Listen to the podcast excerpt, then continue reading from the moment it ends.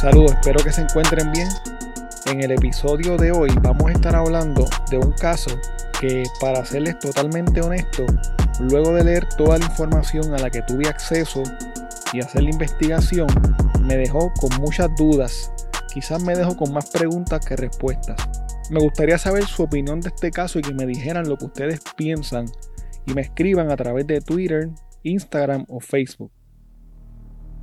El lunes 26 de junio de 1989, Aide Teresa Maimí Rodríguez, una madre de 24 años y sus dos hijos, Eduardo de 5 años y Melisa de 3, se encontraban compartiendo en su casa, la cual ubicaba en la calle 2 de la urbanización Las Lomas de Trujillo Alto, sin sospechar el trágico y violento incidente que estaba a punto de ocurrir.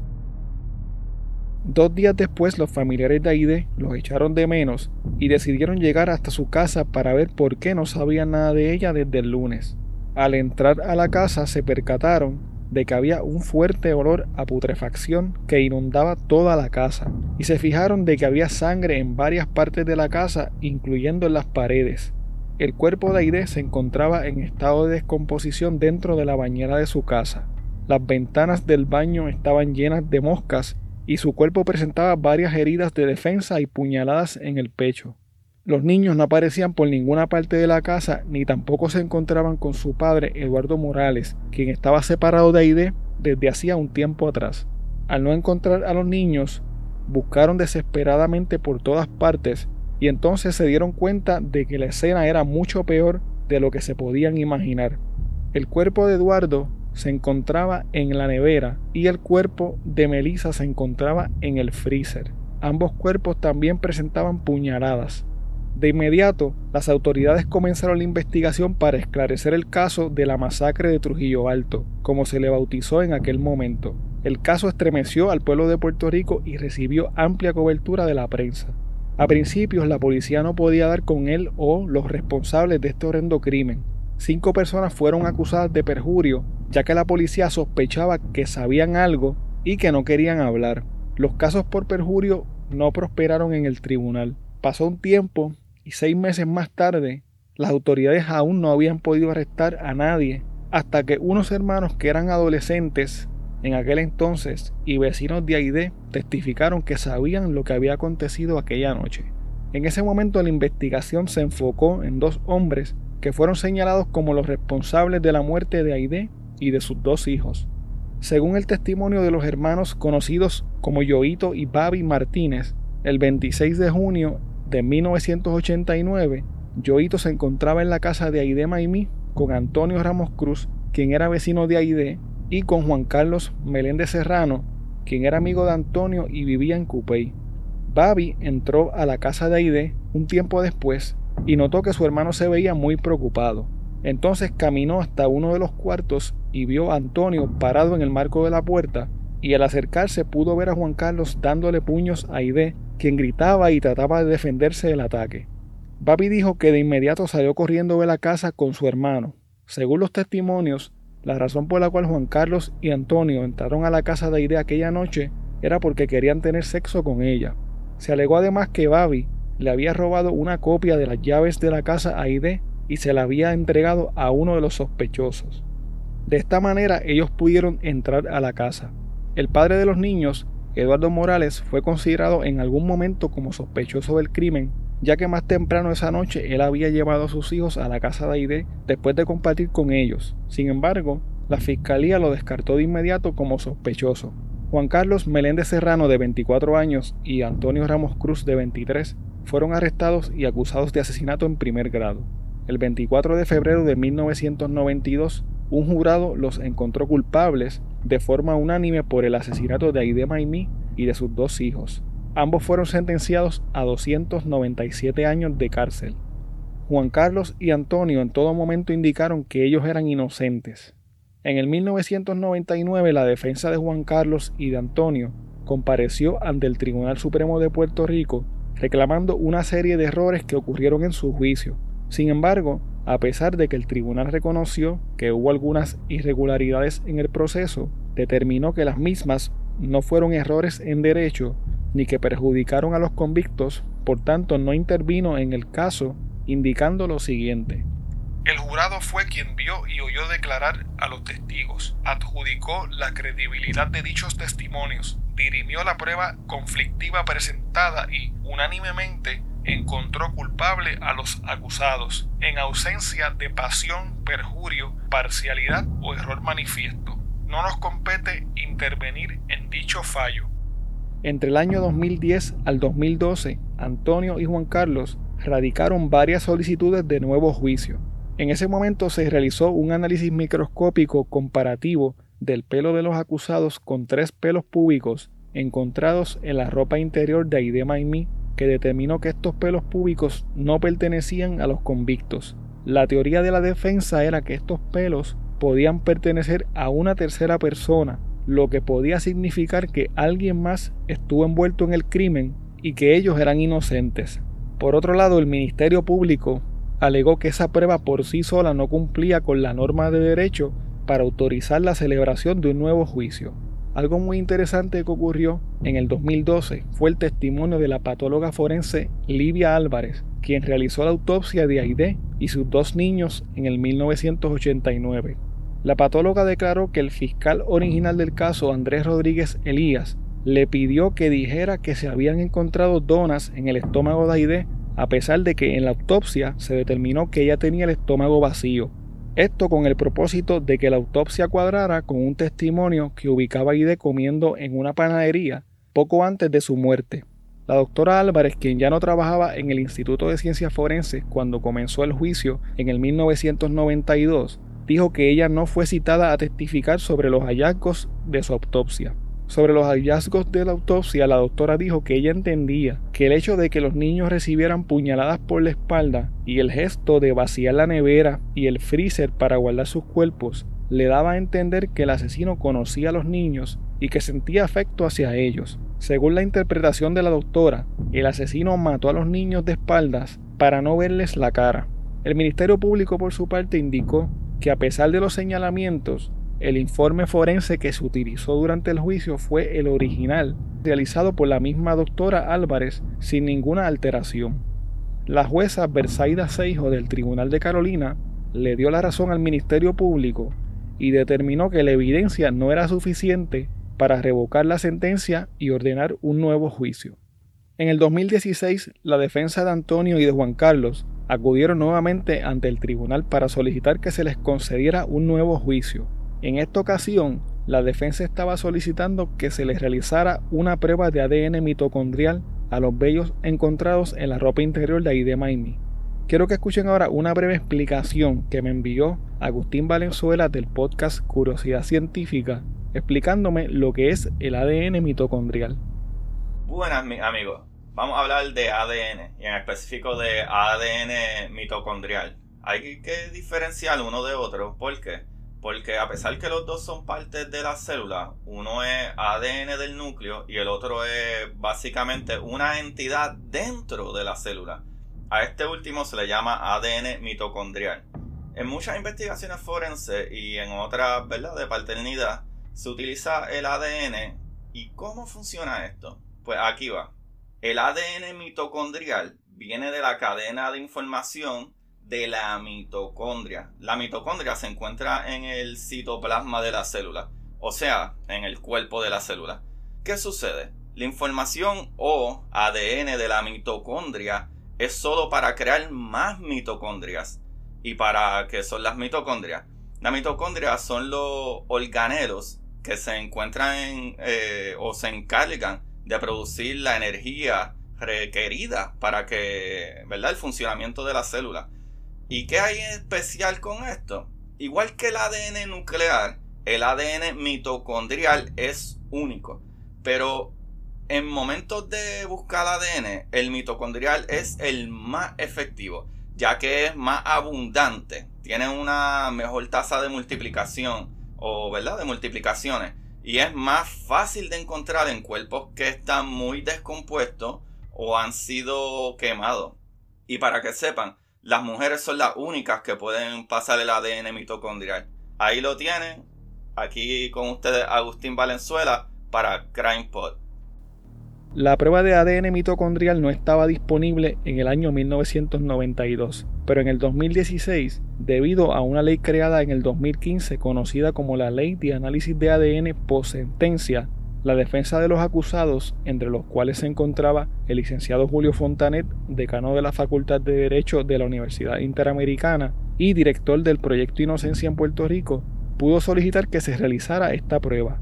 Esta ley establece que cualquier persona natural que hubiera sido declarada culpable y convicta por la comisión de delitos de asesinato en todas sus modalidades, homicidio, homicidio negligente, agresión sexual, incesto, actos lascivos, agresión grave, robo, escalamiento, daño agravado, restricción a la libertad agravada, secuestro y secuestro agravado, y en cuyos casos existe evidencia genética susceptible a ser analizada mediante pruebas de ADN, podrán solicitar este recurso para propósitos exculpatorios. Muchas gracias, así es. Estas pruebas de ADN fueron solicitadas por el proyecto Inocencia y este proyecto está argumentando que las personas que fueron encontradas culpables de la muerte de esta joven en la década de 1980, Antonio Ramos Cruz y Juan Carlos Meléndez, no habrían sido los responsables de esta muerte y han recurrido al recurso de ADN por sentencia para intentar probarlo. ¿Qué fue lo que se encontró? Se encontró que el ADN de los vellos encontrados en la ropa interior de la víctima de esta muerte no corresponde con el ADN de las personas que han sido encontradas culpables. Ahora bien, ¿qué significa esto? Pues la respuesta es depende de a quien le pregunten. La Fiscalía, por una parte, insiste en que este hallazgo no supone un hallazgo nuevo, por cuanto en el año 2012 ya se había encontrado que estos vellos no eran de los encontrados culpables y además aseguran que hubo otras pruebas, particularmente de testigos que vieron los hechos, que incriminan a estas personas que hoy se encuentran cumpliendo cerca de 300 años de cárcel. Por otra parte, la representante del proyecto Inocencia insiste en que esto abre una ventana totalmente nueva porque el ADN encontrado en estos vellos podría ser de la víctima como también podría ser de cualquier miembro de la familia materna de esta mujer. Vamos a ver lo que dijeron tanto el fiscal como la abogada en este caso. Los pelos públicos encontrados en el party de no son de los señores convictos. Eso no es nada nuevo. Esa prueba desfiló en el 2012 y aún con esa prueba la soltura omisa fue declarada no es que es, de la línea materna, es un, es un infinito de posibilidades porque hay hasta primos de, la señora. Si la señora tiene una tía, la, eh, doña Aide, tiene una tía que tiene hijos y, o hijas, porque puede ser de varón o de mujer, esos primos hermanos también podrían ser los donantes de, ese, de esos pelos.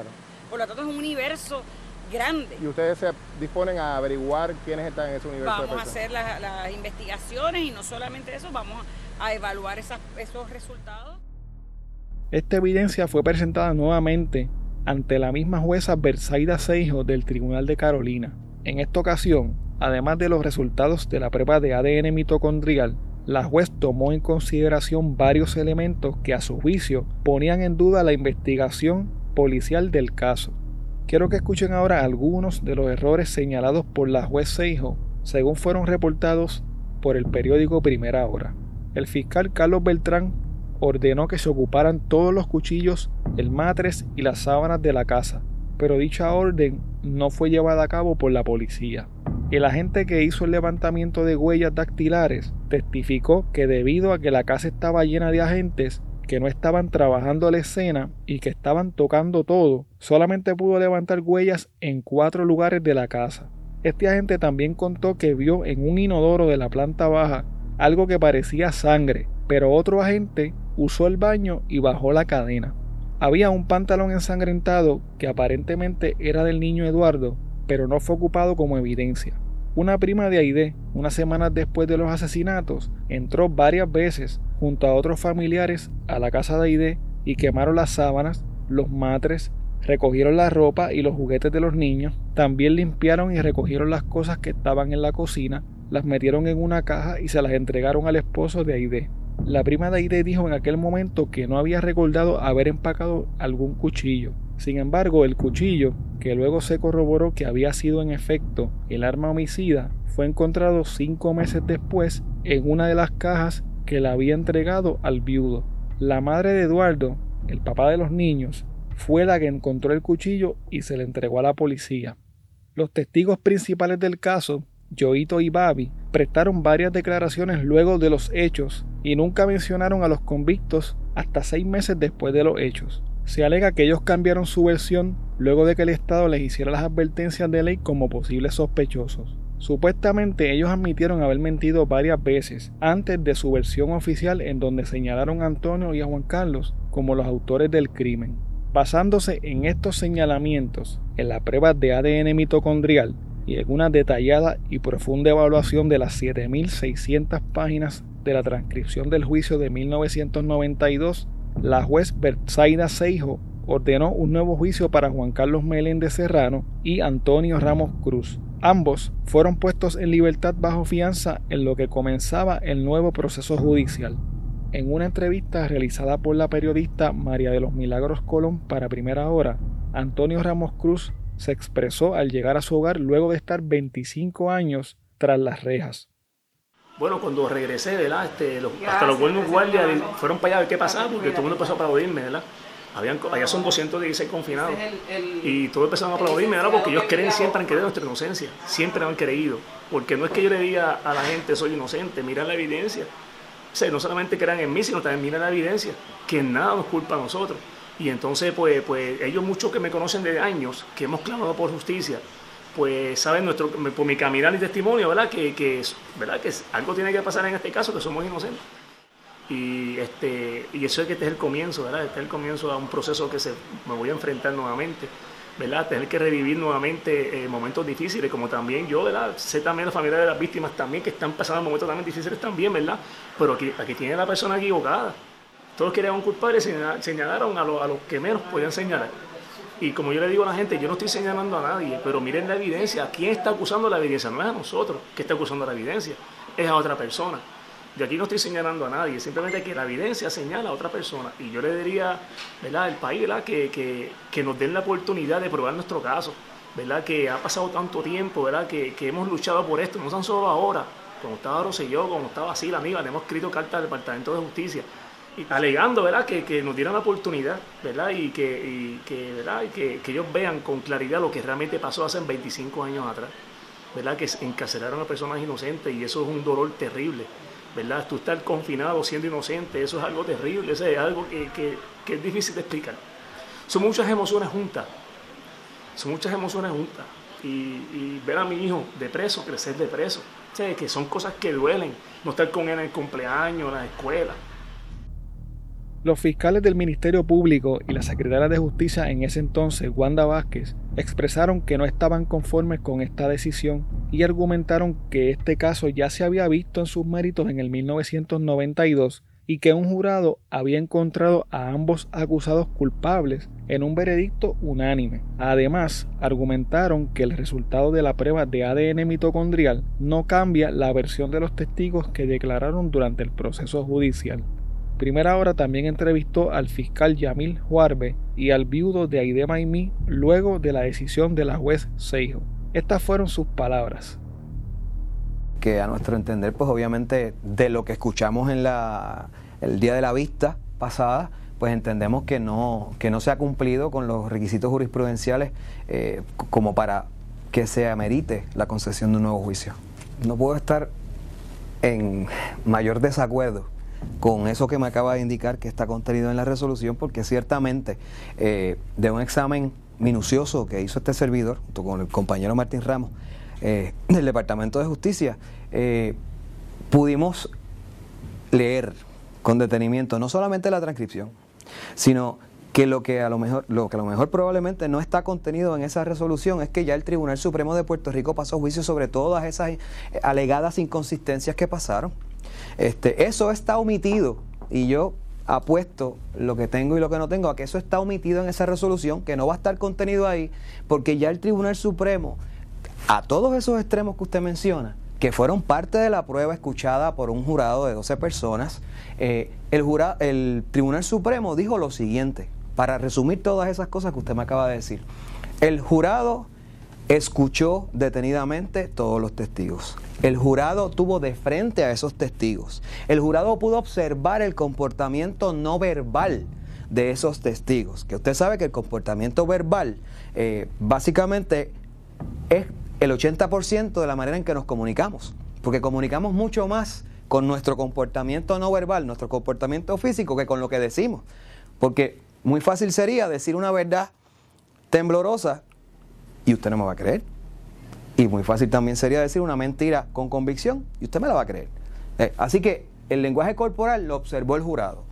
Escuchó todos esos argumentos que la juez está esbozando, eh, según usted me acaba de decir, en esa resolución.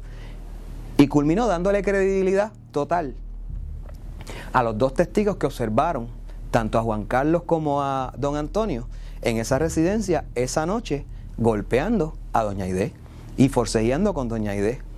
Mi pregunta es, ¿cómo el hecho de que hayan tres, tres pelos públicos en la ropa interior, en la pieza que se llama panty, eh, de doña Aide, cuyo resultado de ese análisis es que o son de ella o de un pariente en su línea materna, cómo eso impugna los testimonios de esos dos testigos. ¿Cómo, cómo se le van a hacer preguntas y contrainterrogar a dos testigos que vieron a estas personas allí?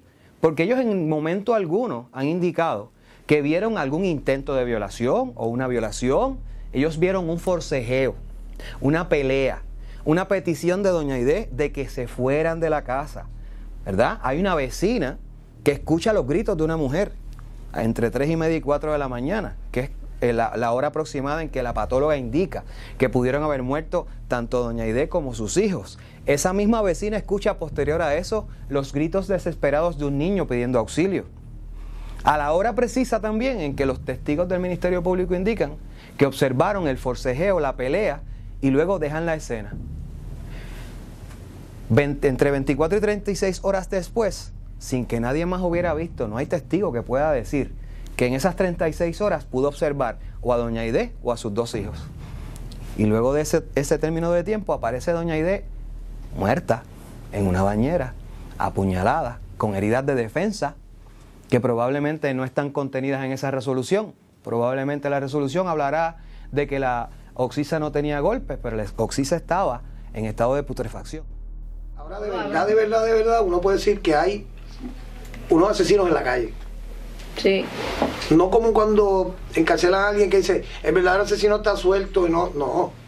Ahora sí que el, sistema eh, eh, eh, soltó, dejó libre a los asesinos. ahora sí con certeza se puede decir que hay unos asesinos en la calle.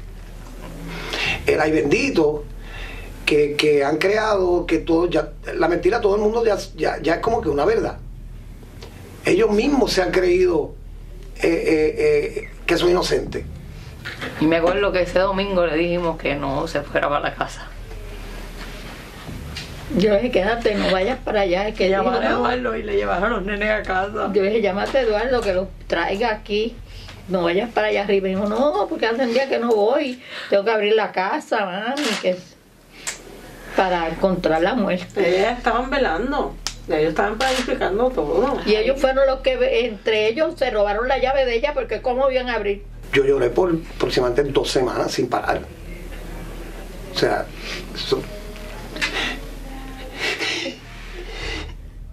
su conciencia está ahí. Yo siempre he dicho que el peor enemigo del hombre es su conciencia. Tu conciencia o te hace o te rompe o te mata. Eh, la alegría de los familiares, me imagino, sí, de su hijo, contento, Día de los Padres, tremendo regalo. El mío. Fuera al cementerio el sábado a verlo y hablar con ellos. Se fue mi Día de los Padres. El Ministerio Público apeló la decisión de la juez Seijo y el Tribunal Apelativo revocó la decisión de la juez de otorgar un nuevo juicio. Luego de esta decisión del Tribunal Apelativo, Juan Carlos y Antonio fueron reingresados a la cárcel después de pasar dos años libres bajo fianza. En octubre del 2019, la defensa de Juan Carlos y Antonio acudió ante el Tribunal Supremo de Puerto Rico solicitando una reconsideración. El Tribunal Supremo de Puerto Rico emitió la siguiente determinación. A la moción de reconsideración presentada por la parte peticionaria se provee no al lugar. En estos momentos, A mi entender, la única esperanza que tienen Juan Carlos y Antonio de poder salir de la cárcel es recibiendo la clemencia ejecutiva, es decir, si son indultados por el gobernador de Puerto Rico. Los miembros del proyecto Inocencia no descartaron utilizar este recurso. Antonio Ramos Cruz y Juan Carlos Meléndez Serrano se mantienen firmes en que son inocentes. Sus familiares también están convencidos de que ellos no tuvieron nada que ver en este caso. Por otro lado, la familia y el viudo de Aide Maimí están convencidos de que los verdaderos culpables de la muerte de ella y de sus hijos están tras las rejas.